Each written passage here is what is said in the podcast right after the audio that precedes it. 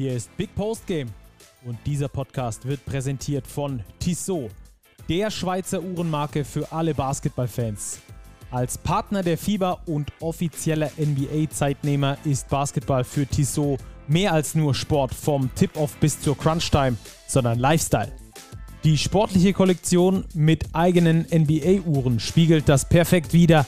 Schaut mal rein unter www.tissotwatches.com. Und jetzt geht's los.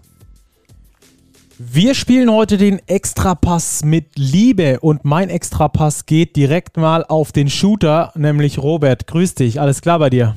Ja, Starke, grüß dich, ja, Shooter. Ah, ja, nagel ihn rein, den Dreier. Ich, ich, vermisse es, ich vermisse tatsächlich das Spielen selber, mal wieder ja. den Ball auf den Korb zu werfen. Viel zu selten mittlerweile. Ja, und so ein Extrapass mit einer Portion Liebe ist immer, immer was Schönes. Ich glaube, das zieht sich heute so ein bisschen wie ein roter Farben durch die Sendung. Ja, der Extrapass mit Liebe, den hat der FC Bayern ganz schön häufig gespielt und äh, da war so viel Liebe drin, dass der Ball auch relativ häufig in den Korb reingeflogen ist. Ähm, wir gehen heute mal auf das Spitzenspiel ein zwischen dem FC Bayern und den Telekom Baskets Bonn, wollen dort die Bonner klar in den Fokus rücken, wollen schauen, was haben die eigentlich so gut gemacht in den Spielen, dass sie jetzt auf Platz 1 oder 2 standen vor diesem Spieltag, also vor dem Spieltag auf Platz 1, jetzt auf Platz 2, ähm, dass es überhaupt zu diesem Spitzenspiel kommen konnte. Zehn Spiele in Folge gewonnen, jetzt zuletzt drei verloren, beziehungsweise heute das dritte verloren. Also da wollen wir die Telekom Baskets heute unter die Lupe nehmen. Dann werden wir mit einem Gast von den äh, Niners Chemnitz sprechen, denn auch bei denen läuft es gerade optimal. Später werden wir dann äh, auf ja, den Spieltag zusammenfassen. Da gibt es ja nicht ganz so viele äh, Geschichten im Two-Minute-Drill, die Starting Five des Spieltages und dann am Schluss natürlich noch die Tissot Overtime, wo es um den deutschen Nachwuchs geht. Da wurde ja dieses, äh, diese Woche rege diskutiert wegen einem Abgang in Bamberg. Auch darauf wollen wir natürlich äh, eingehen. Aber ich würde sagen, Robert, wir starten direkt rein in den Spieltag und in die Analyse des Spitzenspiels. Der FC Bayern Basketball wurde da herausgefordert um die Tabellenspitze und hat das Ding ansehnlich gewonnen. 100 zu 81 am Schluss. Du warst in der Halle. Wie hast du das Spiel gesehen? Ja, das Spiel war basketballerisch tatsächlich äh, verhältnismäßig ansehnlich. Also wenn man es jetzt vergleicht, vor allem mit dem Euroleague-Spiel unter der Woche gegen Kaunas, was ja doch eher schwere Kost und viel Arbeit war, lief der Ball diesmal bei den Bayern wirklich sehr, sehr gut. Sie haben 19 Dreier versenkt bei 29 Versuchen nur, also zwei Drittel aller, aller Dreierwürfe waren drin, 66 Prozent. Und das war letztlich auch der Schlüssel zum Sieg gegen dezimierte Bonner, das muss man auch sagen, die jetzt die dritte Niederlage in Folge kassiert haben, aber eben nur mit einer Achter-Rotation und dann schon zwei Spieler faul belastet in der ersten Halbzeit. Da wurde es dann wirklich ein bisschen zu dünn und die Qualität der Bayern am Ende für die Bonner dann doch zu hoch. Ja, äh, wurde dann auch relativ deutlich. Äh, ich muss sagen, ich habe äh, Ulm gegen Bayreuth präferiert, habe dort äh, den Großteil meiner Zeit verbracht äh, und nicht bei Bayern gegen Bonn. Das Ganze lief ja zeitgleich, leider zeitgleich, muss man sagen. Das Kurzzeit-Live-Spiel abends ist ausgefallen. Wäre schön gewesen, wenn wir da einen Versatz hinbekommen hätten, dass wir alle Spiele hätten sehen können. Naja, so ist das nun manchmal. Ähm, die Bayern, äh, wollen wir vielleicht ganz kurz auf die Bayern eingehen äh, und vielleicht auch auf diesen Extrapass mit Liebe. Der wird sich dann, wie gesagt, noch weiter in dieser Sendung äh, auch vertiefen. Aber da hatte Andrea Trinchieri eine ganz nette Erklärung, warum es denn gegen die Bonner besser lief als unter der Woche in der Euroleague. Und da wollen wir einfach mal reinhören. Das ist aus der Pressekonferenz äh, vom YouTube-Kanal des FC Bayern Basketball. Today we follow all the assignments on defense. We made, I would say, some mistakes, but we went through them and we got a lot of confidence doing the things that we decided to do. And then the ball on offense is lighter. And when you pass the ball quick, the ball is a pass with love. And when the ball comes with love, it's always a basket. It doesn't matter if he's a shooter of 50% or 20%. When somebody gives up for a, from good and pass the ball to a player, he could shoot the ball, but the next one is in a better position. This is a pass with love, and the ball covered with love will always fall in. Sieht ja so aus, als wäre da Amor in der Halle gewesen. So viel Love, wie Andrea Trinchieri in diesem Spiel gesehen hat. Ich glaube, was er uns wirklich sagen möchte, ist, wenn das Zusammenspiel funktioniert, wenn der Extrapass für den Mitspieler gespielt wird und nicht nur, weil da halt irgendeiner rumsteht, sondern wenn der für den Mitspieler gespielt wird, dann fällt er halt auch leichter rein, oder? Können ja, wir das absolut. so interpretieren? Ja, auf jeden Fall. Und das war ja letztlich das Thema, das bei den Bayern naja, seit Wochen im, im Fokus steht, dass die Offensive eben sehr auf 1 gegen 1 Situationen ausgelegt ist und vor allem auch war in den letzten Wochen, dass man oft sehr statischen Basketball gesehen hat und das war jetzt gegen die Bonner anders. Da ist wirklich der Ball wirklich gut gelaufen und man hat sich eben mit dieser guten Dreierquote auch wirklich belohnt. Und das lag scheinbar an der Liebe in den Pässen. 26 Assists mit sehr viel Liebe gespielt beim FC Bayern Basketball. Also Andrea Trinkieri, der hat ja manchmal auch eine Art, es ist schon, ist schon Wahnsinn, wie der die Wörter aus der Luft greift, ob man das jetzt gut oder schlecht findet. Es ist zumindest mal beeindruckend in jeglicher Hinsicht. Ähm Aber lass uns äh, jetzt auf die Telekom Baskets Bonn eingehen. Da, da, sind wir schon seit ein paar Wochen dran, immer mal wieder mit der Überlegung, Mensch, die Bonner, die sollten wir mal tiefer gehend analysieren. Jetzt hat sich das natürlich super getroffen, weil du vor Ort in der Halle warst und weil wir uns auch tiefer mit den Zahlen beschäftigt haben, die die Telekom Baskets Bonda insgesamt ausmachen. Und da gibt es eine große Differenz zwischen der Offense und der Defense. Denn ähm, wenn wir mal auf die nackten, äh, einfachen Zahlen schauen, sage ich mal, dann liefern die Telekom Baskets bis hierhin die beste Offensive der Liga, erzielen zumindest die, best, äh, die meisten Punkte mit 87,8 Punkten pro Spiel vor diesem Spiel gegen die Bayern. Der Schnitt dürfte ganz leicht gesunken sein. Also sie erzielen die meisten Punkte, aber die Effektivität in der Offensive ist nicht ganz so hoch, wie es das Ergebnis verspricht. Und dafür gibt es ja verschiedene Erklärungen. Eine dafür, Robert, ist ein sehr dreierlastiges Spiel, das aber vielleicht gar nicht unbedingt darauf ausgelegt ist, auch viele Dreier zu treffen, oder? Das ist ein interessanter Ansatz, finde ich. Ja, das ist ein sehr interessanter Ansatz und der geht ein bisschen in die Richtung, wie wir ihn von John Patrick und den Riesen Ludwigsburg kennen. Thomas Isalo hat es auf der Pressekonferenz nach dem Spiel auch betont. Es ging ihm eigentlich darum, erstmal mehr Abschlüsse zu generieren als der Gegner. Das ist den Bonnern auch im Spiel gegen die Bayern gelungen. Sie haben 64 Abschlüsse, die Bayern nur 50. Und das kommt damit, dass die Bonner vor allem in der ersten Halbzeit, aber auch generell, wenn wir auf die ganze Saison blicken, sehr gut am offensiven Brett arbeiten. Sie erarbeiten sich also sehr gute zweite Wurfchancen, häufig nach Dreipunktwürfen. Da ist ihre Quote, wie du gesagt hast, wirklich nicht so gut. Gegen die Bayern waren es jetzt 29 Prozent. In der Saison liegen sie da ein bisschen drüber, aber das ist jetzt nicht äh, ihre absolute Stärke, aber sie sind eben gut darin, Offensiv-Rebounds zu holen, zu holen, Turnover zu forcieren durch aggressive Defense und somit über die Mehranzahl an Angriffen als der Gegner eben auch mehr Punkte unterm Strich zu generieren. Ja, um euch das auch nochmal äh, in Zahlen äh, darzulegen, die Bonner treffen nur 33 Prozent äh, von der Dreierlinie.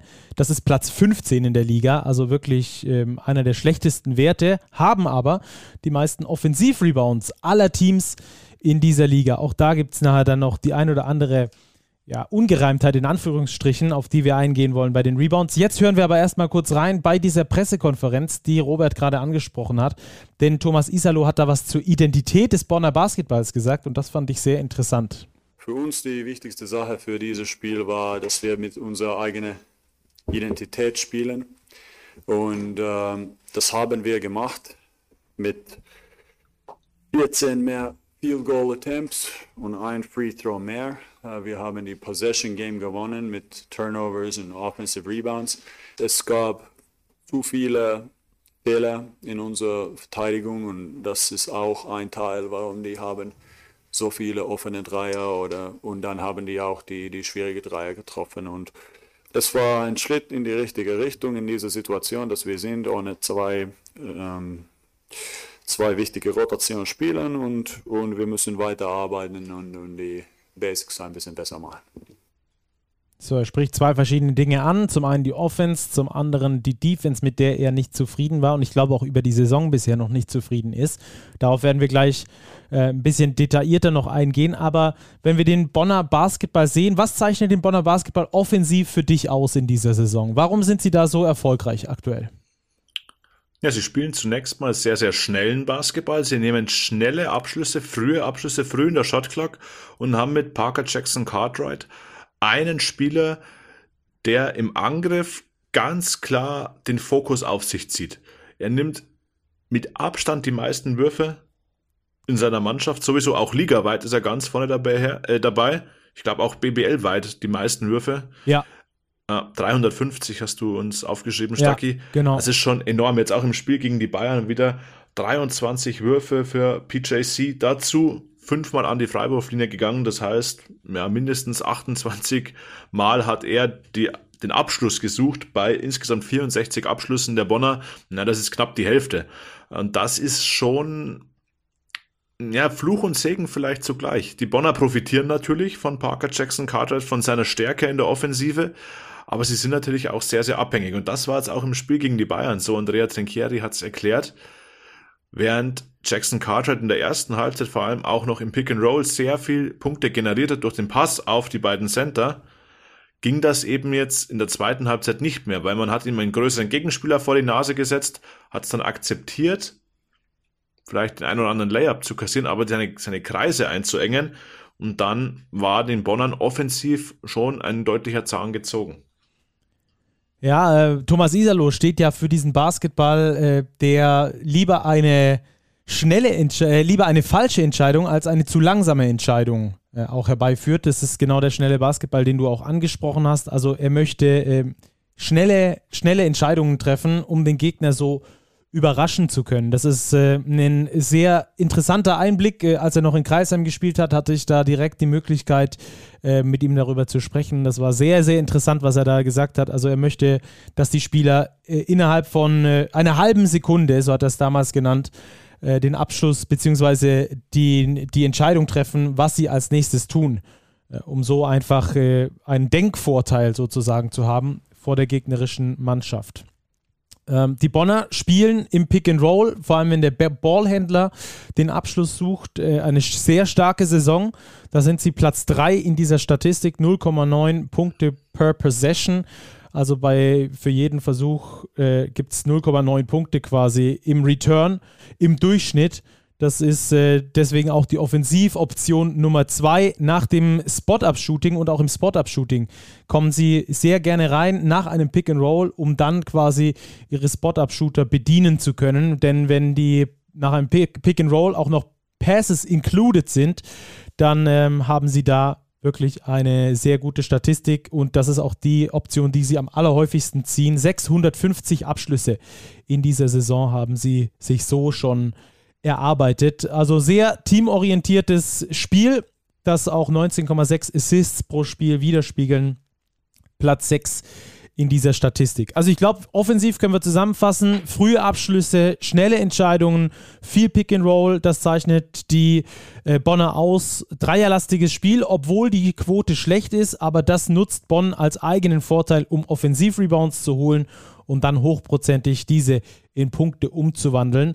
Ähm, und by the way, was ich noch ganz interessant finde bei Parker Jackson Cartwright, du hast ihn angesprochen, er nimmt sich äh, ungefähr 21 Prozent der Angriffe nimmt er sich selbst den Abschluss bei den Bonnern und ist dabei nur mit 0,86 Punkten per Possession äh, erfolgreich. Das ist äh, keine besonders hohe äh, Effektivität, die Parker Jackson Cartwright da an den Tag legt, auch wenn er jetzt gegen München wieder 30 aufgelegt hat. Seine Punktezahlen lassen ja immer wieder aufhorchen, aber allein im Abschluss ist er nicht wirklich effektiv. Ähm, daran gilt es für ihn auf jeden Fall noch weiter zu arbeiten.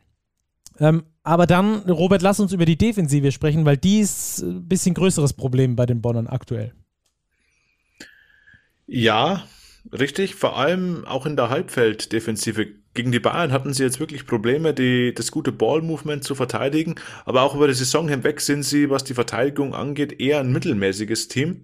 Sie kaschieren tatsächlich ihre Verteidigung eben, eben über den guten Angriff, den sie haben, über die effektive Offense, wo sie sich eben, wie wir gerade thematisiert haben, eben die mehreren Würfe erarbeiten wollen.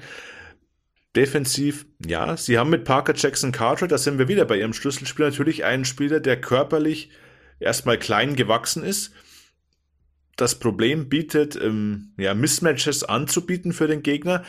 das kaschieren sie eigentlich auch ganz gut, aber letztlich unterm Strich ist jetzt Bonn nicht die Mannschaft, die jetzt zu den allerbesten Defense-Teams gehört. Da werden wir später noch eins haben in der Sendung. Das stimmt, ja. Äh, Platz 9 in der Half-Court-Verteidigung. Äh, Transition sind sie da ein bisschen besser. Also sie sind jetzt nicht irgendwo unten mit dabei, aber da sind sie halt nicht so elitär unterwegs, wie es der aktuelle Tabellenplatz äh, auch äh, ausdrückt. Und äh, ich hatte mal einen Coach, der hat gesagt, die Defense endet mit dem Defensiv-Rebound. Und jetzt kommen wir nämlich zu dem Rebound-Ungleichgewicht, von dem ich vorhin gesprochen habe. Denn sie sind das beste Offensiv-Rebound-Team der Liga. Rebound ist immer sehr viel Wille. Ähm, und gleichzeitig sind sie das schlechteste Defense-Rebound-Team. Wie geht denn das zusammen? Ja, Stucky, das ist eine sehr, sehr gute Frage. Ich kann es dir tatsächlich nicht beantworten. Klar, Offensiv-Rebounding. Du sagst, Rebounding ist Einstellungssache. Ich gebe dir vollkommen recht. Klar kann ich zum offensiven Brett natürlich den ein oder anderen Spieler mehr schicken oder ich sage, ich lege weniger Wert auf den Offensivrebound und mache eine Absicherung gegen den Schnellangriff des Gegners. Da sind die Bonner sehr, sehr offensiv ausgerichtet. Sie gehen extrem hart zum offensiven Brett. Wo jetzt der Grund liegt, dass sie am defensiven Ende deutlich mehr Schwierigkeiten haben, den Ball zu sichern, ist eine sehr, sehr gute Frage. Ja, äh, Finde ich auch. Also ich bin, ich habe, ich kann es mir bisher nicht erklären. Ähm, nicht nach den Spielen, die ich gesehen habe von den Bonnern und ich kann es mir auch nicht erklären, ähm, wenn ich in die Statistik gucke. Es ist einfach eine Statistik, die ist da und ähm, vielleicht bekommen wir da noch mal irgendwas raus, woran das genau liegt. Ich finde das sehr, sehr interessant. Ähm, vor allem auch ähm, auf den Bigman-Positionen haben sie ja defensiv so ihre Probleme. Zwar sind sie da im Pick and Roll ganz gut, denn der abrollende Spieler wenn der beim Gegner den Ball bekommt, die scoren da relativ äh, äh, unter, unter dem Durchschnitt. Und trotzdem haben wir da mit zwei Big Men, mit zwei deutschen Big Men, ähm, echte defensive Schwachstellen äh, aktuell bei den Bonnern. Das muss man so sagen, wenn man die Statistik anguckt. Äh, denn sowohl Leon Kratzer als auch Michael Kessens kassieren deutlich mehr als 1,2 Punkte per Possession gegen sich. Also wenn ihr Gegner zum Abschluss kommt, macht der im Schnitt 1,2 Punkte aus jedem Abschluss. Und das finde ich sind schon äh, alarmierende Zahlen. Kratzer ist damit Platz 211 von 217 bei allen BWL-Spielern, die mehr als 10 Angriffe gegen sich hatten. Und Michael Kessens ist da auf Platz 205 von 217 BBL-Spielern. Also da haben sie äh, zwei echte Kandidaten drin, die sehr gerne attackiert werden. Und äh, da finden die Gegner dann immer wieder zum Erfolg. Also Big Man, so ein bisschen das Problem aktuell bei den Bonnern, zumindest was die Defensive angeht. Alles in allem spielen die Bonner aber, und das wollen wir gar nicht unter den Teppich kehren, eine richtig gute Saison, haben unter anderem äh, ihre ewig lange Siegesserie da gehabt. Und jetzt gerade aktuell äh, haben sie jetzt drei Spiele in Folge verloren. Ich habe mal in diese äh, drei Spiele reingeschaut und geschaut, ob ich da irgendwie statistische Zusammenhänge finde, dass sie irgendwie zu wenig, dass sie weniger Rebounds hatten als der Gegner, dass sie weniger Würfe hatten oder sonst irgendwas. Ich habe keine Zusammenhänge bisher feststellen können, muss ich ganz ehrlich sagen. Also weder bei der Niederlage gegen Kreisheim noch jetzt gegen München noch bei der davor. Also äh, da kann ich dir nicht wirklich sagen, warum das aktuell die dritte Niederlage in Folge bei den Bonnern ist, außer dass man es vielleicht auf die beiden fehlenden Rotationsspieler schieben kann, oder? Ja, das wollte ich gerade hier einschieben. Man darf bei den Bonnern nicht vergessen, sie haben einen guten Kader, aber der Kader ist wirklich nicht sonderlich tief. Sie waren jetzt gegen die Bayern mit zehn Spielern nur angereist. Einer davon war der Amerikaner, der ursprünglich für die erste Regionalligamannschaft eingeplant war. Matt Frierson und da fehlen Javonte Harkins und Carsten Tada natürlich ganz extrem. Wenn du diesen schnellen Basketball spielst, nur mit einer Achter Rotation und dann keine Möglichkeiten hast, gegebenenfalls auf Foul Trouble zu reagieren, dann ist es einfach schwierig. Jeremy Morgan kam jetzt beispielsweise im Spiel gegen die Bayern noch in der ersten Halbzeit wieder mit drei Fouls zurück aufs Parkett, weil es rotationsmäßig einfach keine anderen Optionen gab. Und dann sind einem natürlich schon ein bisschen die Hände gebunden. Ich glaube, die Bonner werden wenn sich ihr Kader wieder füllt, auch wieder mehr Siege einfahren. Das glaube ich auch. Also, die Bonner verlieren das Spitzenspiel gegen den FC Bayern Basketball mit 81 zu 100. Und äh, ja, mal schauen, wo es für die Bonner weiterhin geht. Aktuell stehen sie auf einem Platz, der für sie Heimrecht bedeuten würde in den Playoffs. Sie sind eine von ganz wenigen Mannschaften, die bisher auch wirklich die 17 Spieltage, die dieser 17. Spieltag impliziert, äh, dann auch wirklich gespielt haben. Äh, mit zwölf Siegen, fünf Niederlagen, aber absolut im Soll, sogar, glaube ich, weit drüber über dem, was man äh, erwarten konnte von den Bonnern. Playoffs hätte ich gesagt, ja, dass sie da auf Platz 2 stehen. Da hätte ich gesagt, das kann ich mir nicht so richtig gut vorstellen. Aber here we go. Also, tolle Saison bisher von den Telekom Baskets Bonn und die rührt, hatten wir gerade äh, analysiert, hauptsächlich aus der Offensive heraus. Dann würde ich sagen, wir sprechen über eine Mannschaft, die an diesem Wochenende gar nicht gespielt hat, Robert, äh, denn auch äh, das war ein großer Wunsch in den sozialen Medien. Ja, auf jeden Fall. Wir wurden mehrfach gebeten, doch mal die Niners Chemnitz unter die Lupe zu nehmen, die ja wirklich auch eine herausragend gute Saison spielen.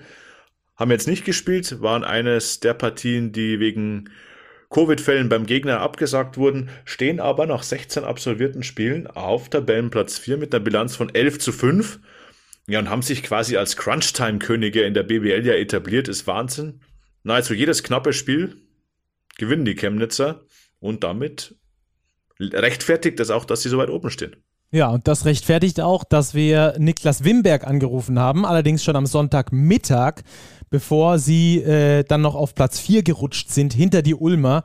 Da hat man das Ulmer Ergebnis nicht abgewartet. Also, Jan Niklas Wimberg jetzt im Interview und dann äh, hören wir uns gleich weiter mit dem weiteren Spieltag. Was sind die Erfolgsfaktoren bei den Niners Chemnitz? Wir hören es.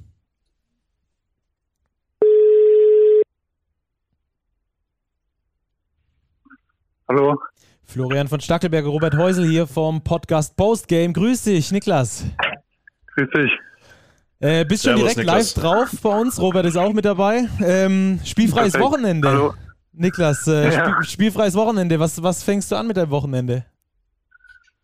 Ähm, ja, wir hatten, wir hatten äh, am Donnerstag als Mannschaft so die Booster-Impfung. Das heißt, am Freitag waren wir ein bisschen eigentlich außer Gefecht.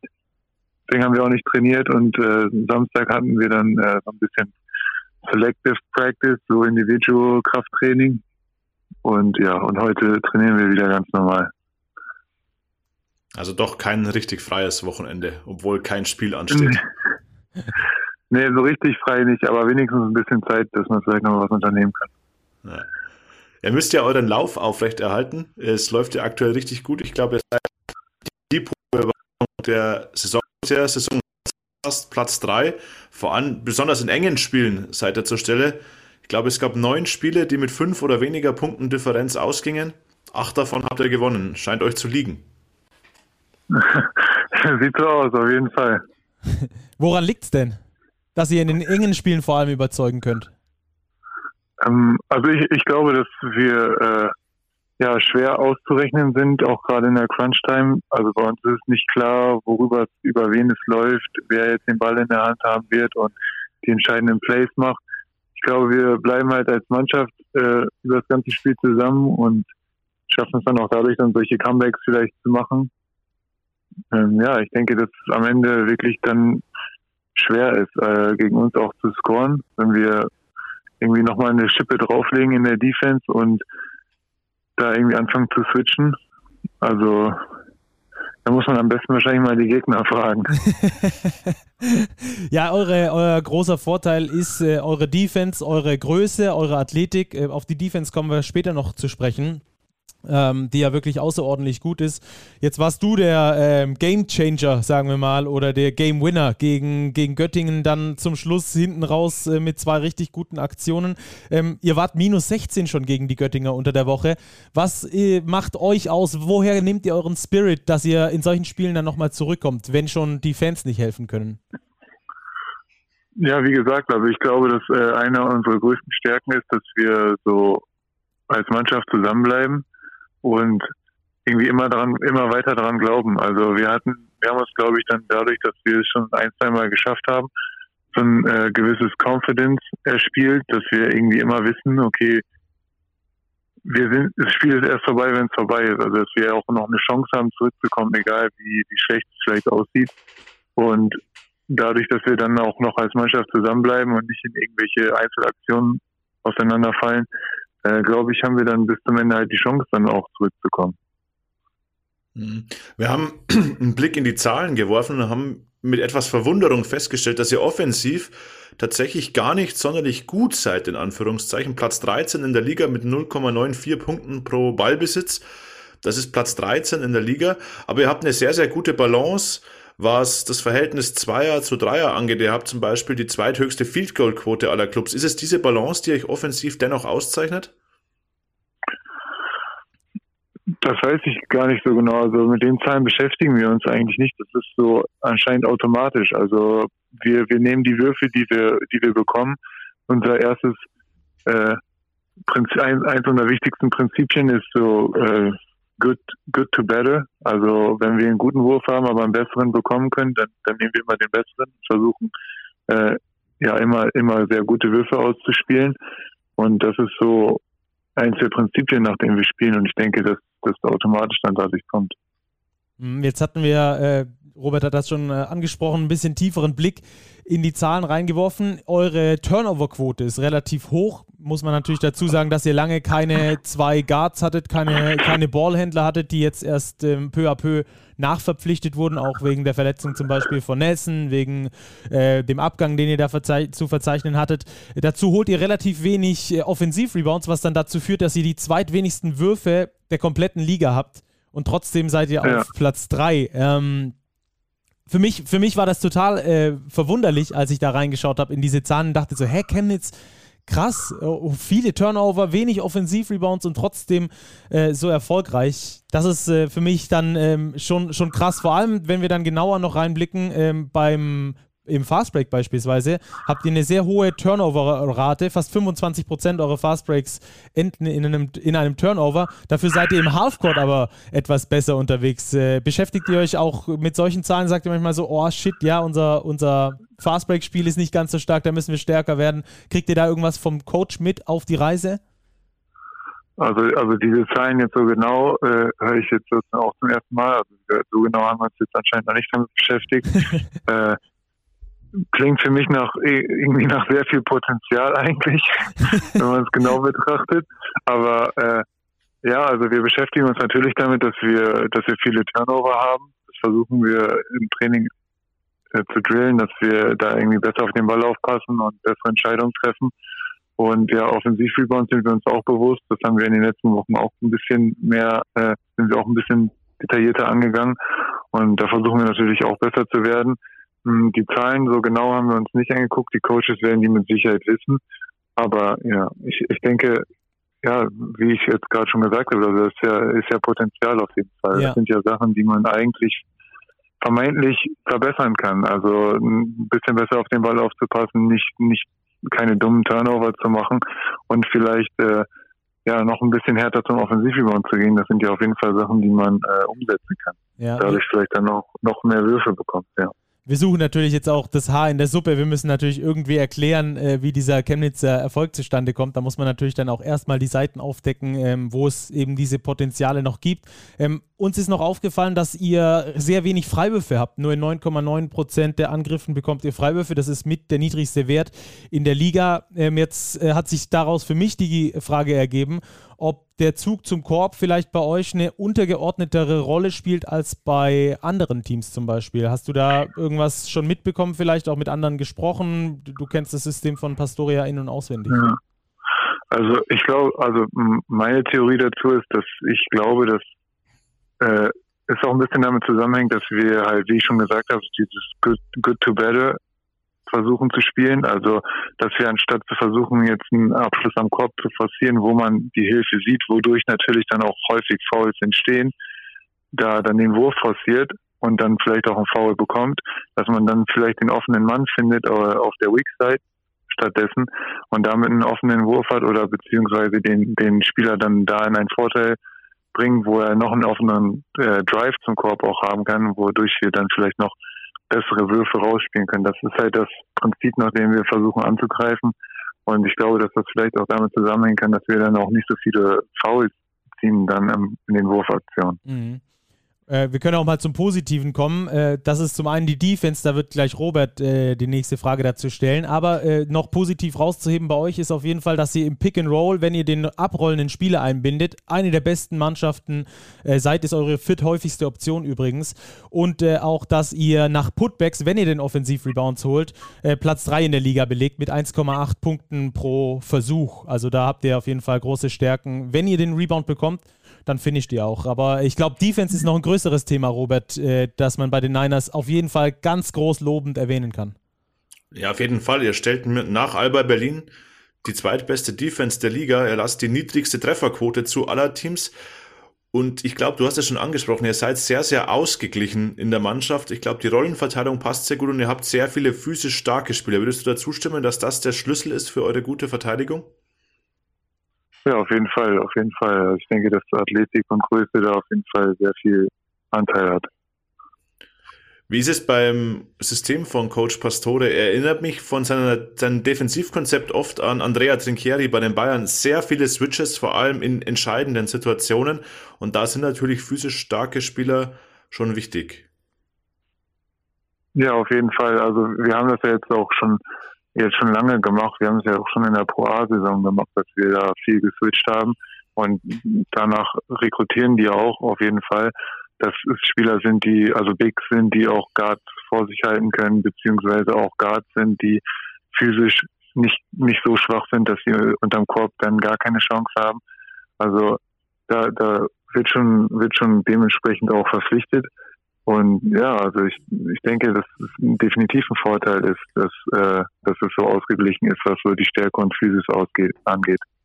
Ja, wenn wir schon bei den Nachverpflichtungen sind, da hatten wir eine Frage. Ähm, wer ist denn bei euch verantwortlich für die Nachverpflichtung? Ist es rein äh, Coach Pastore? Weil äh, wir haben noch festgestellt, was ich sehr interessant finde, ähm, Lockett und Washington machen offensiv einen super guten Job und das sieht man dann auch direkt auf den ersten Blick. Ja, die passen da super rein, aber defensiv passen die noch viel besser in euer Konzept, weil es extrem gute Pick-and-Roll-Verteidiger sind und ihr seid im Pick in der Pick-and-Roll-Defense die beste Mannschaft der kompletten Liga. Also wer ist verantwortlich für die Verpflichtungen von Spielern, vor allem von Spielern, die so gut reinpassen wie die beiden? Ähm, ich glaube, sie, legen sehr, sehr viel Wert auf, die, auf Scouting haben auch Leute, die da im Hintergrund arbeiten. Und ja, am Ende sind es, glaube ich, jetzt äh, unser GM Steffen und Rodrigo, die das am Ende entscheiden. Aber die haben, wie ich weiß, sehr viele Leute, die da auch irgendwie mitarbeiten und mitscouten, um da die richtigen Leute zu finden. Ja, die Scouting-Abteilung hat auf jeden Fall einen richtig guten Job unter der Saison gemacht. Also davor auch schon, aber auch unter der Saison jetzt nochmal bei den Nachverpflichtungen sind die mit die besten Nachverpflichtungen in der kompletten Liga. Auf jeden Fall kann ich nur zustimmen.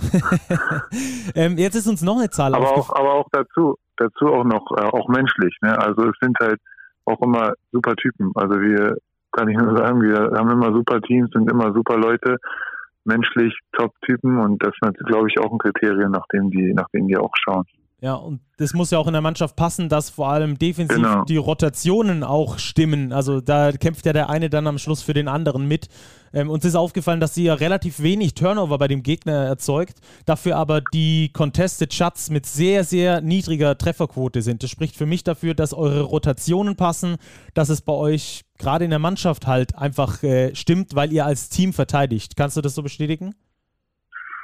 Ja, auf jeden Fall. Ich glaube, wir haben sehr viel Zeit damit verbracht, defensiv zu drillen, Rotationen zu trainieren.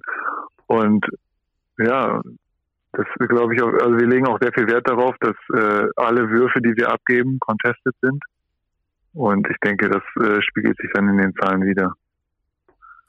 Mhm. Jetzt ist ja die Hälfte der Saison schon fast rum. Ihr steht nach 16 Spielen, die ihr jetzt absolviert habt. Das 17. ist ja jetzt leider verschoben worden. Bei einer Bilanz von 11 zu 5, Tabellenplatz 3. Habt ihr jetzt Blut geleckt in Richtung Playoffs? Also definitiv. Also wir hatten schon von Anfang an Blut geleckt und hatten auch schon letztes Jahr Blut geleckt. Also wir sind äh, schon ambitioniert und wir, wir wollen natürlich äh, oben mitspielen und so gut wie es geht performen. Und wir waren immer so vom Mindset her so, dass wir nicht gesagt haben, wir wollen gegen den Abstieg spielen, weil es ja so dieses Negative und dieses, diese Low, Low-Level-Ziele dann sind so. Natürlich ist es das übergeordnete Ziel, aber das sollte ja eigentlich selbstverständlich sein, so. Also ist meiner Meinung nach auch immer besser, Ziele nach oben zu stecken und da ambitioniert dran zu gehen. Ja, apropos Ambitionen, ihr seid der Angstgegner des FC Bayern Basketball. habt sie aus dem, aus dem Pokal rausgeschmissen, jetzt auch in der Liga gewonnen, ähm, habt da auch immer wieder eure Ambitionen. Was glaubst du, worin liegt der Grund dafür, dass ihr die Bayern so gut spielen könnt? Weil ihr im Training oft äh, genau dieses Switchen übt, was, was die Bayern ja machen. Ich denke da oft äh, an dieses Spider-Man-Meme, wo sich zwei Spider-Mans gegenüberstehen und sich so aufeinander zeigen. so ein bisschen. Äh, hast du, hast du äh, da eine Erklärung für, warum die Bayern es so schwer haben mit euch? Also ich muss ehrlich sagen, wir, wir trainieren Switches sehr, sehr wenig, um ehrlich zu sein. und wenn wir das im Training trainieren, dann sind die Trainings auch immer eher nicht so gut. Ähm, also daran kann es nicht liegen. nicht unbedingt die Perspektive, daran kann es eigentlich nicht liegen. Ich glaube, ja, ich weiß nicht, ich finde, ich finde Bayern ist oft sehr äh, abhängig von Individualleistungen, dass wir sehr viel eins gegen eins spielen und wir dann halt mit unserer Defense da auch ganz gut gegenhalten können, weil wir gute eins gegen eins Verteidiger haben, aber auch noch Leute, die gut helfen können und das den halt echt schwer machen können. Mhm. Ähm, wenn wir vielleicht noch kurz auf äh, deinen persönlichen Weg schauen, jetzt im letzten Jahr ist ja relativ viel passiert mit Olympiateilnahme beispielsweise, äh, wahrscheinlich im Sommer kaum mit Pause. Wie hat sich diese Olympiateilnahme äh, auf und dieser kurze Sommer für dich auf deine Saison jetzt in dieser Saison, also seit äh, Oktober ausgewirkt? Also der Sommer war natürlich äh, phänomenal für mich, kann ich nicht anders sagen. War, war echt ein super Erlebnis und äh, ja, wirklich gerne darauf zurück. Aber äh, ja, nichtsdestotrotz hat es natürlich auch was mit meinem Körper gemacht, so da ich äh, ja am Ende der letzten Saison eigentlich auch noch raus war wegen einer Muskelverletzung, als ich einen Schlag auf den Oberschenkel bekommen habe und es eingeblutet hat. Heißt, ich habe die Saison ja nicht zu Ende gespielt und war dann damit beschäftigt, als die Saison zu Ende war, mich wieder in Form zu bringen, um dann beim ersten Lehrgang dabei zu sein. Und ja, und seit dem ersten Lehrgang war es dann auch durchgehend Belastung mit der Nationalmannschaft. Und ja, nach Olympia ging es dann auch eigentlich relativ nahtlos direkt weiter hier in Chemnitz. Und ja, ich, ich hatte mir nicht vorgestellt, dass es mich auch körperlich so beeinflussen könnte, weil ich es vorher halt noch nie so erlebt habe. Aber ich, ich merke halt schon, dass, dass das auch so Spuren hinterlässt. Also ich bin schon definitiv viel verletzungsanfälliger, als ich im letzten Jahr war. Mhm. Habe oft so, so kleine, kleine Blessuren, die ich dann irgendwie mittrage, so Muskelverletzungen ohne Gegnereinwirkung, was ich vorher eigentlich nie hatte. Und sonst habe ich auch nichts verändert, jetzt ernährungstechnisch oder trainingstechnisch. Deswegen ist das schon überraschend für mich. Und äh, ja, es ist ist eine neue Herausforderung, die ich jetzt, die ich so angehe, um da vielleicht noch mehr Rücksicht auf meinen Körper zu nehmen, andere, andere extra Trainings zu machen, die vielleicht ein bisschen mehr bedeuten, dass man irgendwie an Mobilität und Flexibilität arbeitet. Ja, also es ist auf jeden Fall äh, eine Herausforderung. Mhm. Äh, also man nimmt quasi äh, psychisch die ganze Geschichte mit, äh, dass, dass Olympia geil war und dass es einen unglaublich gepusht hat. Gleichzeitig ist es körperlich, aber natürlich dann ähm, eine sehr viel höhere Belastung, oder kann man das so resümieren? Ja, definitiv, definitiv. Also ich will gar nicht wissen, wie es manchen anderen Jungs vielleicht geht, die da auch noch viel mehr Minuten gegangen sind und auch äh, die Saison länger gespielt haben und jetzt noch eine viel höhere Belastung haben. Aber ja, also ich kann nur sagen, ist, es ist auf jeden Fall eine Belastung gewesen. ja, und Winterpause gibt es ja auch nicht so richtig in der BBL. Also da. Ja, leider. ja. Aber müssen wir eigentlich mal dran arbeiten. Das wäre eine gute Sache. Ja, ja, das stimmt. So ein paar Wochen zum Erholen. Ähm, könnten wir mal reingucken. Vielleicht, vielleicht ist das ja mal möglich. Ähm, vielleicht noch ein kleiner Vorausblick auf den weiteren Saisonverlauf. Wo geht's hin mit Chemnitz? Du hast gesagt, die Playoffs sind möglich. Jetzt steht ihr aktuell auf Platz 3. Das wäre Gut, die Hinrunde ist jetzt vorbei, so gut wie. Äh, das wäre aktuell sogar Heimrecht in den Playoffs und dann mit Fans am besten, oder? Hundertprozentig mit Fans. Wir brauchen unsere Fans. Unsere Fans sind unglaublich. Das weiß, glaube ich, mittlerweile echt die ganze Liga. Und äh, ja, es ist, äh, ist natürlich nochmal ein ganz anderes Level, wenn die dabei sind. Ja, als Ausblick äh, ist natürlich ich glaube, ich glaube, dass wir auf jeden Fall die Chance haben, wenn wir, wenn wir weiter so performen, weiter so als Mannschaft zusammenbleiben und, äh, und unser, die engen Spiele dann auch so gewinnen können, dass wir da auf jeden Fall eine Chance haben, mitzumischen. Ja, Niklas, aber jetzt gibt es doch erstmal einen anderen Titel zu holen. 19. Februar, ja. ihr, habt, ihr habt das leichteste Halbfinale losgezogen. BBL-Pokal ja, gegen Alba Berlin. Ja dem, wir wurden ja mit dem Glück gesegnet. Aber wir haben es ja schon einmal bewiesen, warum nicht nochmal? Eben, also wie, wie groß ist da der Anreiz? Ist es wirklich schon, glaube ich, realisiert, dass es wirklich nur zwei Siege sind, die jetzt fehlen, fehlen zu einem Titel? Ja, also ich glaube, das ist jedem bewusst, der sich dafür das Top 4 qualifiziert. Und äh, ja, in einem Spiel kann einiges passieren.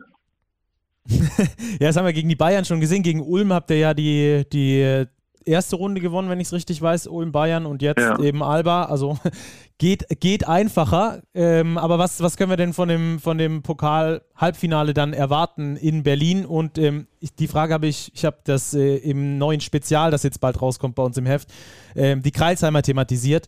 Die habe ich das auch schon gefragt. Inwieweit ist es denn ähm, von Bedeutung, ob Fans dabei sind oder ob keine Fans dabei sind? Ähm, ist natürlich von Bedeutung. Also ich glaube, unser, unser erstes Spiel in Alba hat schon gezeigt, was, was, was das bedeuten könnte, wie viele Fans damit gereizt sind. Und wenn wir da die Möglichkeit haben, Fans mitzubringen, dann wäre das natürlich unglaublich uns. Ja. Was braucht es einfach nur einen richtig guten Tag von Chemnitz, perfekte Defense und äh, dann muss halt offens äh, auch ein paar Dinger fallen, dass ihr das Ding gegen Alba gewinnt oder, oder was, was muss da passieren an diesem Tag? Ja, gegen, gegen Top-Teams wie Alba München muss natürlich immer einiges richtig laufen. Aber das Wichtigste für uns ist, glaube ich, immer, dass wir mit der richtigen Energie rauskommen, weil das bei uns immer ausschlaggebend war, wie das Spiel am Ende gelaufen ist. Und wenn wir mit der richtigen Energie rauskommen und äh, bereit sind, extra Efforts zu gehen, dann haben wir auf jeden Fall eine gute Chance. Was machst du, wenn ihr den Titel gewinnt? Puh. Darüber habe ich mir jetzt noch keine Gedanken gemacht, ehrlich gesagt. könnt ihr ja schon mal, könnt ihr ja schon mal planen, so, äh, so ganz leise im Hintergrund. ja, es ist, äh, es ist halt immer noch, noch ein Spiel, ne? Wenn Alba, Alba schlagen im Halbfinale und dann das Finale verlieren, ist, ist ja, hat ja auch nichts. Ist, ist auch bitter. Ja, auch nicht. ja, das stimmt. Das stimmt. Dann habt ihr drei Favoriten aus dem Weg geräumt und am Schluss das Ding nicht geholt. Das wäre natürlich auch Richtig. Bitter.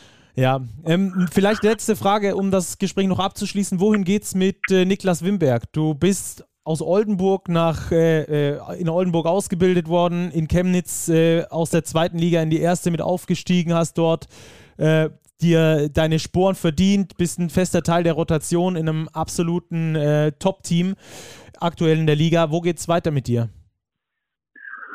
Ja, ich habe also für mich wichtig natürlich Schritte weiter nach vorne zu machen. Und äh, ich habe ja auch diesen Sommer überlegt, wie es weitergehen kann, habe mich dann ja dafür entschieden, auch hier zu bleiben, weil ich der Überzeugung war, dass, dass hier auch weiter der nächste Schritt stattfinden kann. Und ja, ich, so geht es auch für mich weiter. Also es, ähm, ich muss mich, ich muss mich in der Situation wohlfühlen und hier fühle ich mich total wohl. Es ist sehr schwer, was zu finden, wo man sich so wohlfühlen kann. Und äh, ja, das, das ist halt das Entscheidende für mich. Wo kann ich den nächsten Schritt machen? Wo, wie kann es weitergehen? Das ist für mich das Entscheidende. Sehr gut. Dann hoffentlich geht es für euch mit einem Titel weiter. Dafür auf jeden Fall viel Erfolg im Pokal schon mal ja, und dann natürlich Dankeschön. auch im weiteren Saisonverlauf. Vielen Dank für deine Zeit und äh, wir hören Dank. uns ganz bald. Ja, bis, bis dann. dann. Ciao. Ciao, ciao.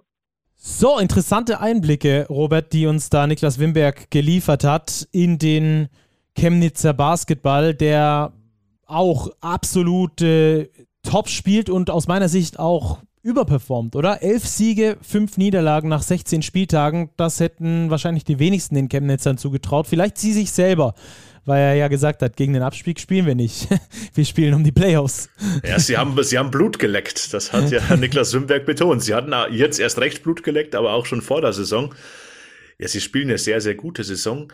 Und ich glaube, ein Fakt, der bei den Niners immer so ein bisschen unter dem Radar fliegt, ist tatsächlich Coach Rodrigo Pastore, den ich für einen der besten Trainer der Liga halte, der eben einen ganz klaren Plan hat. Und das sieht man eben, dass dieser Plan auch umgesetzt wurde, als die Chemnitzer wirklich massive Personalsorgen hatten. Da weiß jeder genau, was zu tun ist. Die beiden Nachverpflichtungen, wir haben es eben thematisiert, die passen wie die Faust aufs Auge rein. Die hatten kaum Akklimatationsschwierigkeiten. Also das ist wirklich beachtlich, was die Niners machen. Und es ist wirklich kein Zufall, dass sie diese knappen Spiele aktuell gewinnen. Ja, und es ist auch kein Zufall, dass sie in der Defensive so stark sind, denn gleich acht Spieler aus dem Kader sind im Defensivrating über dem Durchschnitt der Liga, die meisten davon sogar deutlich über dem Durchschnitt der Liga. Und wie wir es ja auch schon mit äh, Niklas besprochen haben, fand ich äh, das mit das Interessanteste beim Blick in die tieferen Statistiken, dass Trent Lockett äh, nicht unbedingt äh, der, also klar, offensiv auch seinen Input hat und zwar einen sehr großen Input hat, aber dass er vor allem äh, in, die, in der Defensive so mega gut in dieses Team reinpasst. Also da ist viel, viel Scouting vonnöten. Ich weiß noch, dass wir hier saßen und gesagt haben, boah, die Niners haben eigentlich keine Guards, die haben Riesenprobleme, warum verpflichten die da niemanden? Und sie haben sich die nötige Zeit gelassen, um dann am Schluss ähm, so eine Entscheidung zu treffen, wie sie es jetzt getan haben. Äh, diese beiden Nachverpflichtungen mit Washington und Lockett getroffen haben, die bisher wirklich herausragend einschlagen. Und ähm, was ich auch interessant finde, gerade im Hinblick auf die knappen Spiele, die sie gewinnen, ähm, neulich haben wir es gesehen, die Chemnitzer haben in München gewonnen, da war auch Lockett einer der wichtigen in der Schlussphase. Sie haben sehr viel Erfahrung in ihrer Mannschaft, gerade auf den Guard-Positionen mit Franz Messenet, mit Trent Lockett, die haben schon hoch gespielt, äh, Lockett sogar schon mit Euroleague-Erfahrung, die wissen einfach, wie man solche Kämpfe am Schluss gewinnt und das mit ihrer Athletik, mit ihrer Jugendlichkeit auf vielen Positionen und mit lang gewachsenen Strukturen wie mit Wimberg und Ziegenhagen. Das äh, ist eine sehr, sehr gute Mischung, die da aktuell bei den äh, Chemnitzern äh, läuft. Und ich weiß es, ich habe neulich erst mit einem Bundesligaspieler ein Interview geführt. Die haben danach dann gegen die Chemnitzer gespielt und der hat mir gesagt, ey, auf die Chemnitzer müsst ihr aufpassen. Behaltet die mal im Auge. Die sind groß, athletisch, taktisch herausragend. Die sind eine ganz, ganz schwer zu knackende Mannschaft. Und äh, das sieht man jetzt immer wieder. Jedes Wochenende aufs Neue auf dem Parkett und auch beim Spiel unter der Woche gegen die BG Göttingen von minus 16 zurückgekommen und das Ding am Schluss noch gewonnen. Also ganz interessante äh, Dinge, die da gerade in Chemnitz vor sich gehen. Und da werden wir auch weiterhin unser Auge äh, drauf richten. So, ähm, unser Auge haben wir auch versprochen, weiter darauf zu richten, sind ja äh, die Gießen 46ers, äh, Robert. Ich würde ja, sagen, da, da gehen wir mal als nächstes Woche. drauf ein, oder? Ja. Ja, die Gießen 46ers irgendwie das große Reine machen. Also die scheinen sich nochmal neu aufzustellen, haben sich ja von Jalen Tate verabschiedet, äh, verabschiedet und haben jetzt auch John Bryant abgegeben zu einem direkten Konkurrenten zum MBC. Also ganz spannender Wechsel, wie ich finde. Vor allem auch die Art und Weise, wie er dann kommuniziert wurde. Die Gießener haben in ihrer Pressemitteilung ja geschrieben, Zitat Pete Strobel, ja, man muss akzeptieren quasi, dass die Zeit von John Bryant als Bundesligaspieler vorbei ist. Ja, wir werden sehen, ob das wirklich so ist, weil John Bryant hat beim Debüt für den MBC schon mal aufblitzen lassen, was er noch zu leisten imstande ist. Ja, bei guten Quoten 12 Punkte und äh, sie, äh, 9 Rebounds. Ist jetzt nicht so schlecht für einen Bundesligaspieler in 17 Minuten. Ja, ähm, auf jeden Fall haben wir äh, die Gießener ja schon ausführlich besprochen in der letzten, in der letzten äh, Ausgabe, in der letzten Episode, die wir euch hier präsentiert haben. Falls ihr das noch nicht gehört habt, hört da sehr gerne noch mal rein. Das ist eigentlich alles noch sehr aktuell. Und unser Hörer Steffen Richter hat uns dazu eine Sprachnachricht geschickt, die ich sehr cool fand. Und deswegen wollen wir die natürlich hier bei uns mit einbinden in den Podcast. Das ist Steffen Richter mit seiner Meinung zu den Gießen 46ers. Servus ihr zwei, hier ist Steffen aus Gießen. Äh, in der vergangenen Folge habt ihr euch ein bisschen intensiver mit den 46ers beschäftigt und der aktuellen Situation, die keine gute ist, die uns alle hier in der Stadt ziemlich leiden lässt. Wir haben große Probleme im Scoren. Defensiv haben wir uns, glaube ich, verbessert, machen wir Schritte. Ähm, es wurde aber auch von Vereinsseite zu Beginn der Saison darauf hingewiesen, dass es eine schwierige Saison wird, dass es ein Umbruch ist, dass es viele junge Spieler gibt, die noch lernen müssen und wollen auch und die Schritte gehen müssen.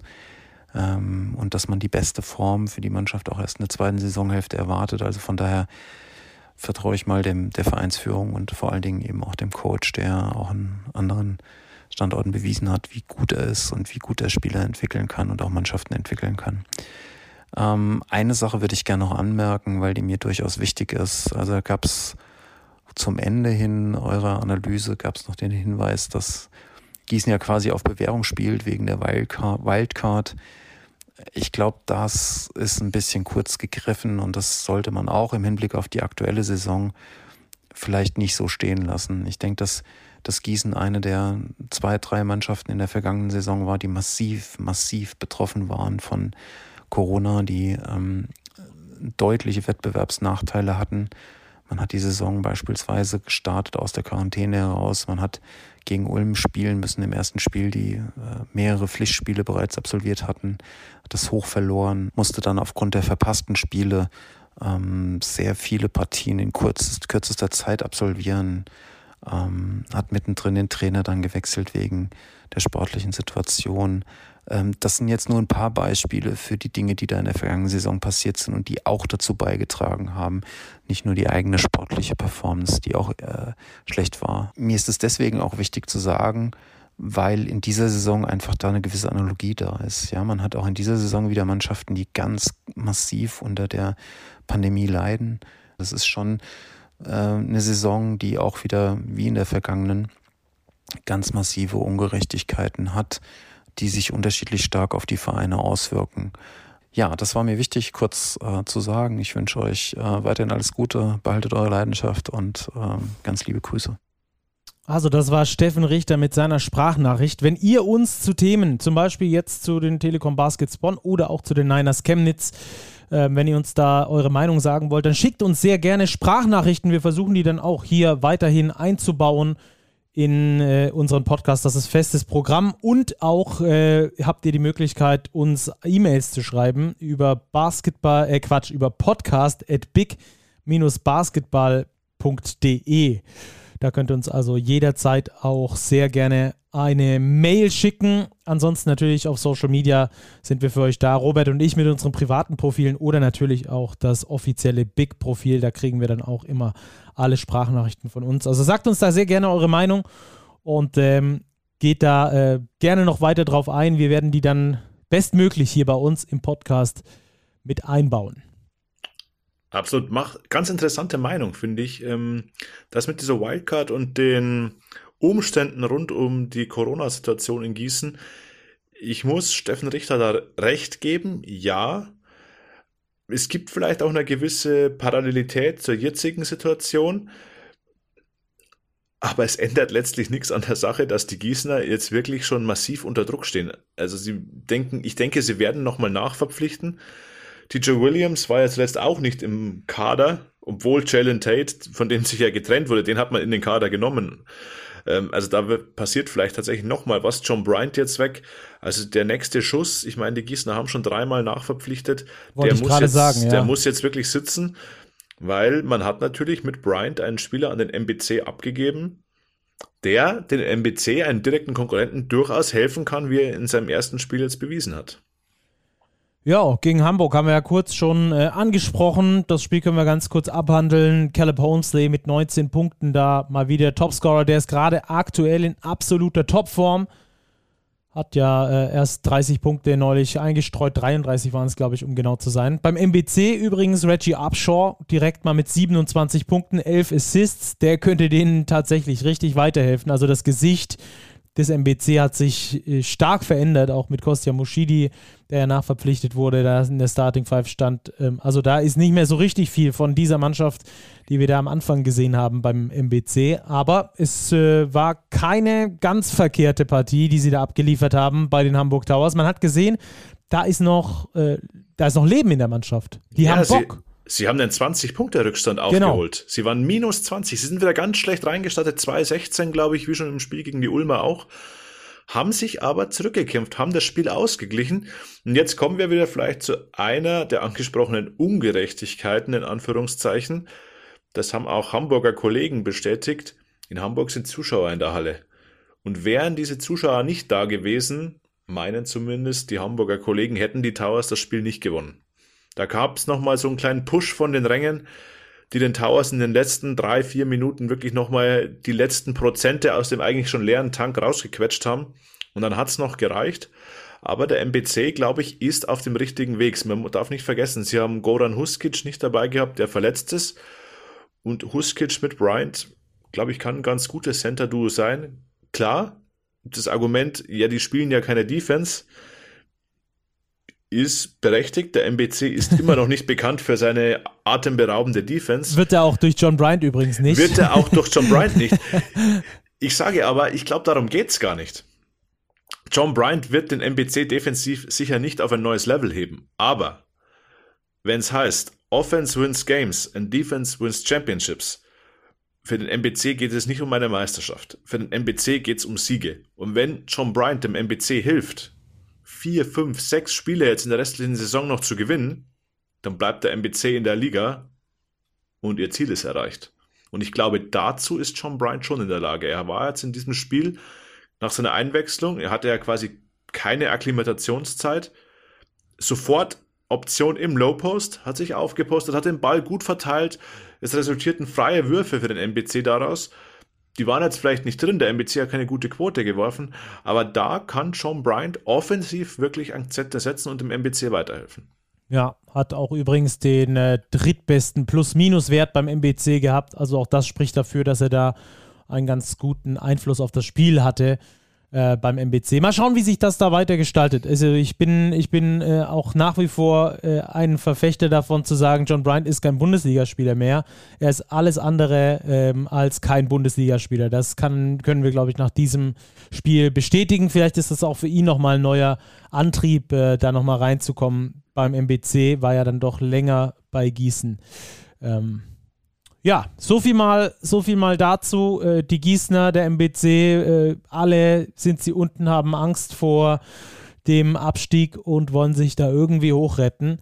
Und ähm, wird auf jeden Fall weiterhin spannend sein, äh, wie es da weitergeht in, in dieser Causa, ähm, in dieser Causa Abstiegskampf. Ähm, Robert, ich würde sagen, wir gehen rüber zum Two-Minute-Drill, oder? Ja, lass uns reingehen. Der ist heute ja ein bisschen kürzer. Wir haben ja einige abgesagte Spiele, von daher nur drei Spiele jetzt im Two-Minute-Drill, aber ich würde sagen, wir legen los. Stacki, Ulm Bayreuth. Ja, Basti Doret äh, lag zu Hause mit äh, einbandagiertem C, ist es, glaube ich. Also der ganze Fuß war einbandagiert und das hat man bei Medi Bayreuth dann doch gemerkt, äh, so langsam aber sicher. Die Ulmer haben sich irgendwann dann darauf verständigt, äh, den Point Guard unter Druck zu setzen. Und da gab es dann halt den ein oder anderen Turnover. Gerade Marcus Thornton hat kein besonders gutes Spiel erwischt gegen die Ulmer. Trotzdem haben die Bayreuther besser mitgehalten, als ich das ähm, erwartet hatte, muss ich ganz ehrlich sagen. Hinten raus äh, haben es die Ulmer dann aber zu ihren Gunsten entschieden. Gerade im dritten Viertel mit 27 zu 19, das war wohl das deutlichste. Bei den Ulmern äh, war es ein bisschen kurios. Da hat Laka, äh, Jaka Lakovic vor dem Spiel noch ein Interview gegeben, den Kollegen von äh, Magenta Sport, und hat direkt danach die Nachricht bekommen, dass er positiv auf äh, Corona getestet wurde. Wurde also direkt aus, aus äh, de, dieser Interviewsituation dann äh, isoliert und dann hat Tyron McCoy übernommen. Die Mannschaft hat das aber nicht wirklich äh, gestört und entsprechend haben es die Ulmer dann am Schluss auch relativ souverän, fand ich, nach Hause gefahren. Bayreuth hat es gut versucht, die waren immer wieder dran, aber schlussendlich waren die Ulmer besser. Jaron Blossom Game, für mich bester Spieler in diesem Spiel. Äh, der ist einfach das Schweizer Taschenmesser. Der Ulmer, der macht alles. Und der war auch mit 18 Punkten mal wieder erfolgreichster Punktesammler des, des ganzen Spieles und natürlich dann auch auf Ulmer Seite. Wer mir bei Bayreuth besonders gut gefallen hat, war Martina Sayus mit 17 Punkten. Der hat wirklich überzeugt und mal wieder eine richtig gute Leistung abgeliefert. Der wird von Woche zu Woche besser.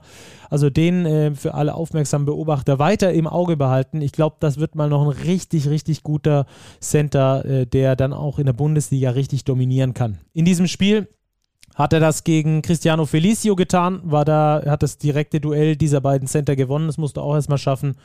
Und äh, entsprechend äh, geht es trotzdem an Ratio vom Ulm. 92, 81, die Ulmer rutschen damit auf Platz 3 in der Liga. Jetzt du. Jetzt ich. Braunschweig, Heidelberg.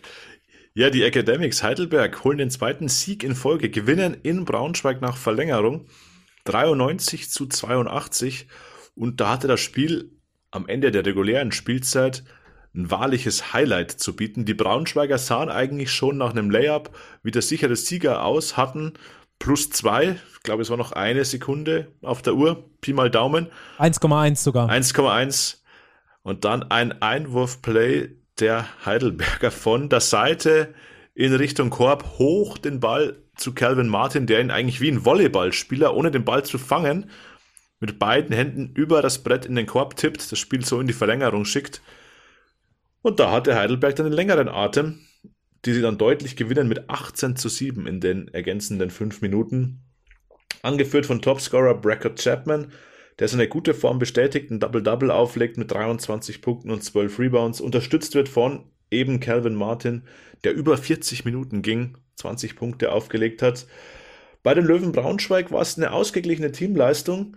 Fünf Spieler zweistellig gescored, Topscorer Martin Peterka mal wieder 17 und 9, auch eine sehr stabile Leistung. Aber am Ende der Sieg für die Heidelberger, die sich jetzt im Tabellenmittelfeld etablieren mit bereits sechs Saisonsiegen. Und dann gab es noch die Partie zwischen den EWE e Baskets Oldenburg und den MHP Riesen Ludwigsburg. Die Oldenburger nach 24 Tagen wieder eingestiegen nach ihren Corona-Fällen, die sie da hatten. Also da hatten die wirklich ähm, nicht, dass es sportlich sowieso schon schlecht gelaufen wäre bisher für die Oldenburger, sondern da hatten sie dann auch noch äh, Verletzungs- bzw. Erkrankungspech. So hatten sie dann nur nicht mal eine Woche Zeit, um sich auf die Ludwigsburger vorzubereiten. Die Vorbereitung war gut, das hat man im ersten und zweiten Viertel gesehen. Die Oldenburger waren dran, haben ihre Optionen gefunden, haben im ersten Viertel sogar mit 17 zu 12 geführt. Aber in der zweiten Hälfte hat man dann deutlich gemerkt, dass die Oldenburger einfach keine Kraft mehr haben. Die sind nicht mehr in diesem Spielrhythmus drin. Und das hat dann auch der Ludwigsburger Trainer äh, John Patrick nach dem Spiel gesagt dass man das bei den Oldenburgern sehr deutlich gemerkt hat, dass sie einfach nicht diesen Spielrhythmus haben, wie ihn die Ludwigsburger haben. Die Ludwigsburger übrigens nur eine von zwei Mannschaften, die alle 17 äh, Vorrundenspiele schon bestritten hat. Die zweite Hälfte gehörte dann in MHP Riesen Ludwigsburg. Äh, Gerade defensiv haben sie dann nochmal eine richtig dicke Schippe draufgelegt. Und dann ist Oldenburg sehr wenig eingefallen. Nur 18 Punkte in der kompletten zweiten Halbzeit bei Oldenburg 0 von 18 Dreiern geschossen in Halbzeit 2, 9% Dreier, Dreierquote nur bei den Oldenburgern. Das spricht alles dafür, dass dann da am Schluss die Körner gefehlt haben und äh, damit die Ludwigsburger sehr souverän mit dem Sieg in Oldenburg. Ist ja immer sehr schwierig, da gegen eine Mannschaft, die so lange nicht gespielt hat, äh, dann zu spielen, wenn man nicht ganz genau weiß, woran haben die gearbeitet, was haben die gemacht aber die Ludwigsburg haben das sehr gut gemacht. Ethan Happ übrigens, der neue Big Man bei Ludwigsburg mit seinem Debüt in fast 19 Minuten mit 9 Punkten, 3 Rebounds. Ich glaube, dass der das Center-Problem in Anführungsstrichen bei den Ludwigsburgern doch lösen kann. Ist sehr agil, sehr schnell, also wie sich äh, John Patrick seine Center wünscht.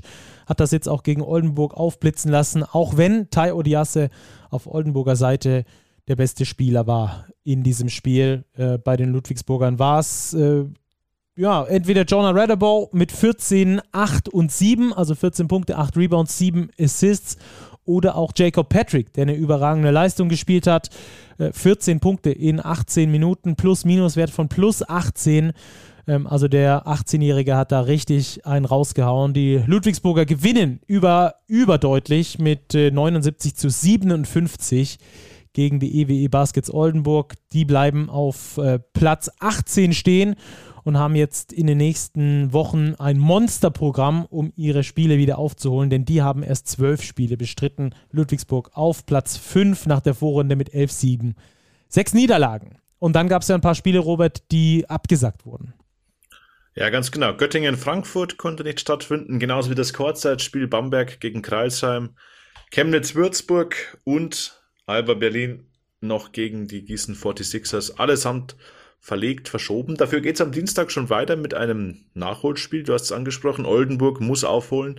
Und da ist ein richtungsweisendes Duell. Dienstagabend Oldenburg gegen den MBC. Richtiger Kracher. Vielleicht können wir noch kurz dazu sagen, zur Orientierung für die, alle Hörer, weshalb die Spiele immer abgesagt wurden. Also natürlich alle wegen Corona. Bei Göttingen-Frankfurt war, glaube ich, bei den Frankfurtern der Fall. Bei Bamberg gegen Kreisheim war bei den Bambergern ähm, das Problem Würzburg gegen Chemnitz. Die Würzburger sind noch nicht raus aus, Quarantäne, aus der Quarantäne, werden jetzt, soweit ich weiß, rausgelassen. Und das gleiche bei Berlin gegen Gießen. Die Berliner ja mit glaube ich, zehn oder elf äh, Corona-Fällen. Die werden jetzt auch aus der Quarantäne entlassen. Also da als äh, kleine Orientierung für euch, äh, weshalb das abgesagt wurde, ob vielleicht der Gegner eurer Mannschaft da mit dabei war bei den Corona-Fällen oder ob es einfach nur der Gegner eures kommenden Gegners war. So, ähm, Nächster Punkt, den wir haben, ist die Starting Five des Spieltages und äh, die kommt wie immer von Robert. Robert, wen hast du denn dieses Mal auf dem Zettel? Ja, dieses Mal habe ich tatsächlich versucht, die Positionszuordnung so gut wie es geht einzuhalten. Wir müssen gar nicht groß schieben. Ich gehe auf der Point Guard Position mit Nick Weiler-Bepp von den Bayern. Der hat zwar in Anführungszeichen nur zwölf Punkte und vier Assists aufgelegt, aber er spielt einfach fehlerfrei und ist vor allem in der Defensive von unschätzbarem Wert für die Bayern, auch gegen Parker Jackson Cartwright. Gepaart mit null Turnovern in der Offensive, ein Plus-Minus-Wert von plus 26 Bestwert aller Spieler im Spitzenspiel, das verdient eine Nominierung.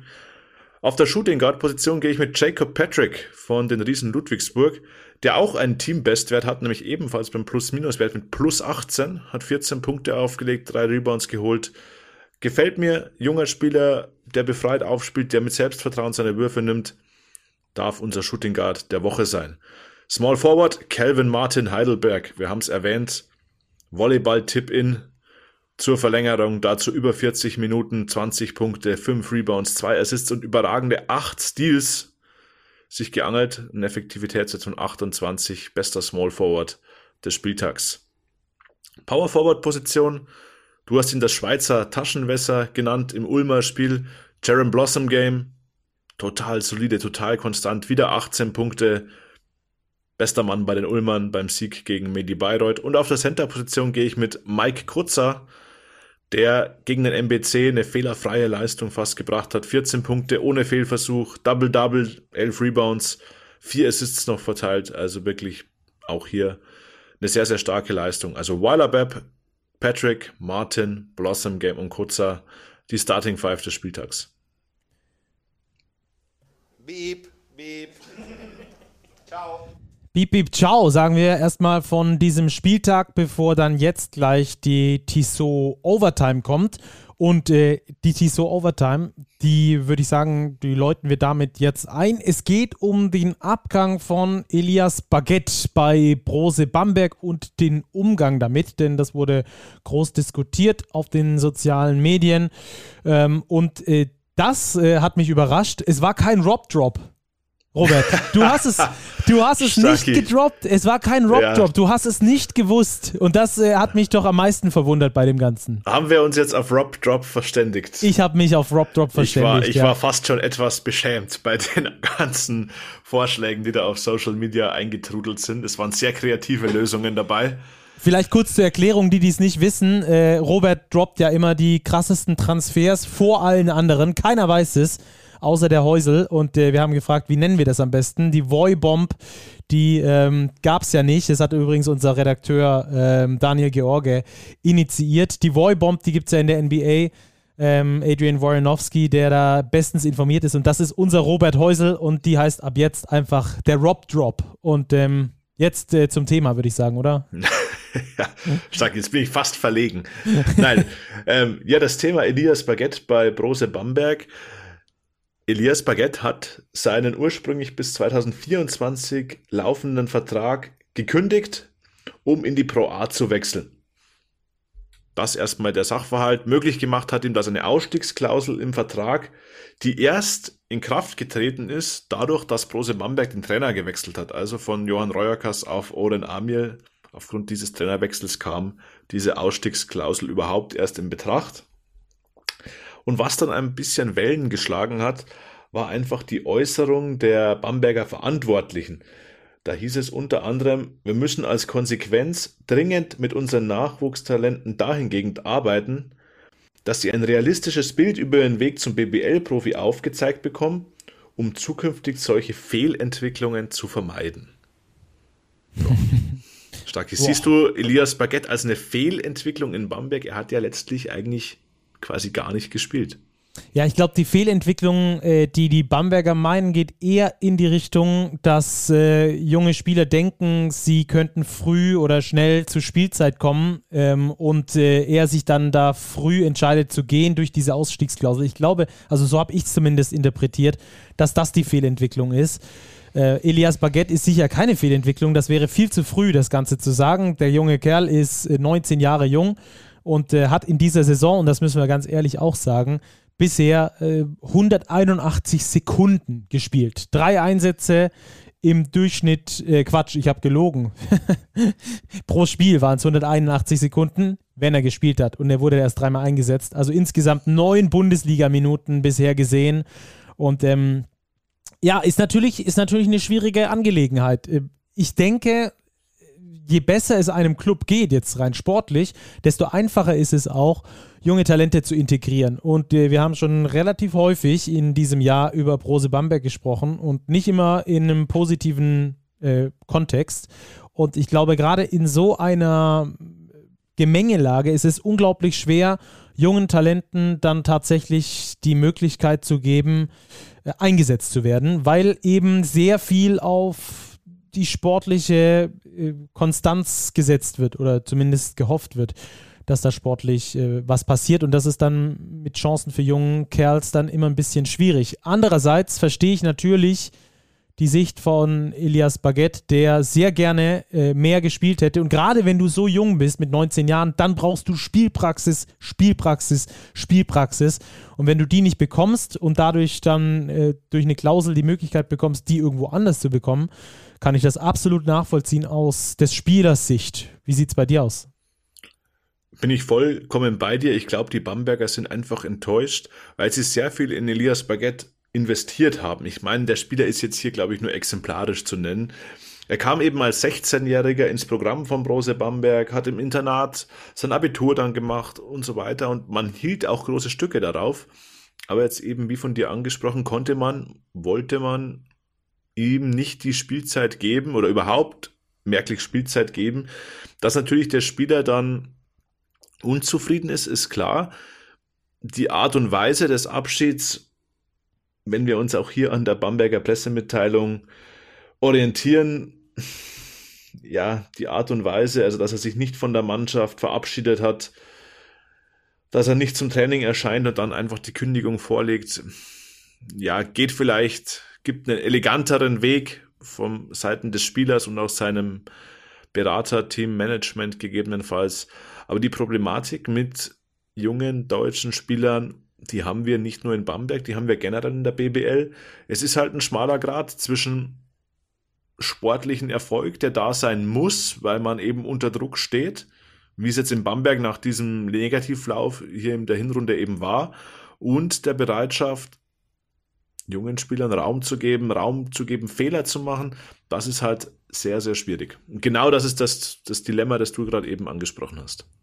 Ja, ich glaube, das ist ein äh, sehr tiefgehendes Problem, äh, das in ganz viele verschiedene Richtungen interpretiert werden kann. Ich hatte mal so ein Erlebnis, äh, ich war bei den MHP-Riesen äh, vor vielleicht sieben oder acht Jahren, da gab es mal erstmals mal wieder einen guten äh, Jugendjahrgang, wo von ein paar Spieler nach Bundesliga aussahen und äh, die sind dann alle auf einmal gewechselt. Und ich habe äh, den damals äh, den und bis heute noch äh, Vorstandsvorsitzenden äh, gefragt, äh, Alexander Rey gefragt, warum die denn einfach gehen gelassen werden. Und der hatte damals gesagt, so ja, wenn sie Bundesliga-Qualität haben, dann werden sie sich woanders durchsetzen.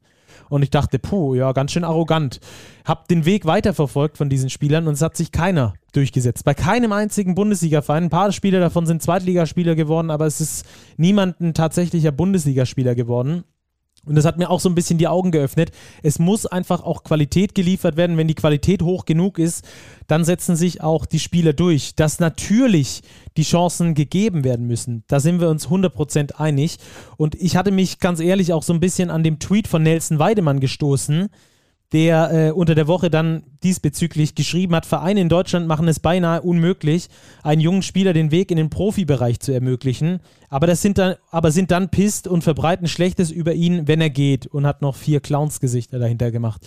Ähm, und das so zu pauschalisieren, da tue ich mich sehr schwer, muss ich ehrlich sagen. Denn es gibt wirklich Vereine, die junge Spieler äh, die Möglichkeit geben, sich zu entwickeln. Alba Berlin sei da mal als, als allergrößte Adresse äh, genannt. Und es gibt auch andere Spieler und, äh, äh, und Vereine als Beispiel, wo das tatsächlich geklappt hat. Aber am Schluss ist es so, dass es eine Qualität geben muss, die geliefert werden muss, um sich überhaupt in der Bundesliga etablieren zu können. Und andererseits, und andererseits muss es natürlich einen Coach geben, der diese Qualität erkennt und den Spielern dann die Möglichkeit gibt, äh, sie auch einzusetzen. Ich finde, da hat sich sehr, sehr viel stark verbessert in den letzten Jahren in Deutschland. Und äh, heißt aber trotzdem nicht, dass wir da am Ende der Fahnenstange sind. Aber ich glaube, äh, das sieht man so ein bisschen auch an der Qualität, ich sag mal zumindest an der individuellen, äh, individuellen Qualität der Nationalmannschaft, dass sich da in den letzten Jahren schon was getan hat. Dass das jetzt natürlich ein Beispiel ist, das unglücklich ist, stimmt auch, aber es gibt auch andere 19-Jährige, die sich bereits in der Bundesliga durchgesetzt haben. Äh, Len Schormann, äh, Luke van Sloten, äh, Jacob Patrick, an denen führt aktuell kein Weg in ihren Mannschaften vorbei. Die müssen eingesetzt werden, weil eben die Qualität so hoch ist. Ja, sehe ich ganz genauso. Das Thema Qualität, Minuten für deutsche Spieler habe ich für unser neues Heft können wir gleich noch ein bisschen Big Preview einbauen, auch mit Marco Pesic bes besprochen, weil das ja auch beim FC Bayern Basketball immer ein heiß diskutiertes Thema ist.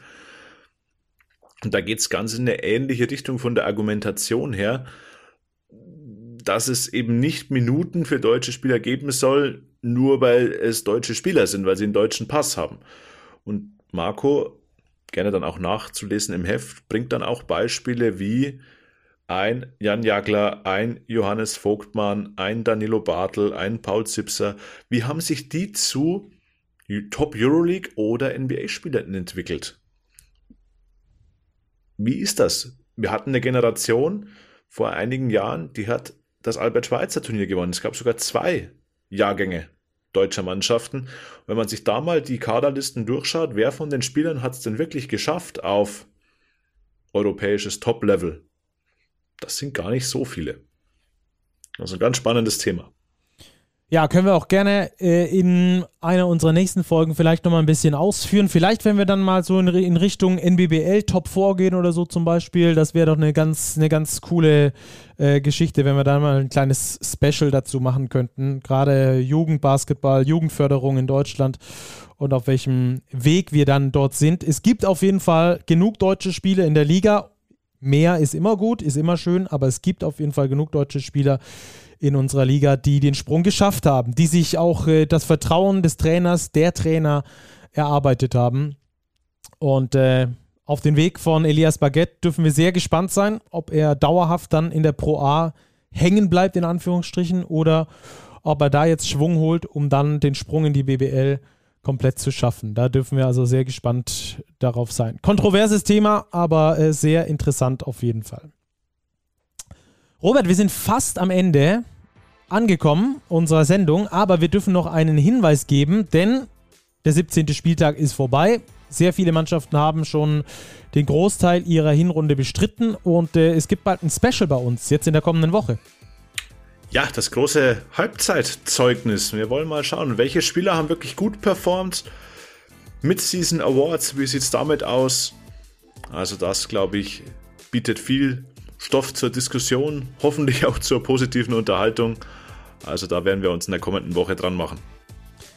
Da also auf den sozialen Medien die Augen offen halten. Wir werden euch darauf hinweisen, wenn die Folge draußen ist. Die kommt dann also nicht Montagmorgen raus, sondern die wird dann unter der Woche rauskommen. Ich denke mal so Dienstag, Mittwoch, Donnerstag. Da gibt es dann die Halbzeitzeugnisse. Bis dahin, macht's gut, schaut viel Basketball. Am Dienstag geht es ja schon in der BWL weiter, haben wir schon gesagt. MBC gegen Oldenburg, das wird ein richtiger Kracher. Genießt es. Bis dahin, macht's gut. Ciao, ciao.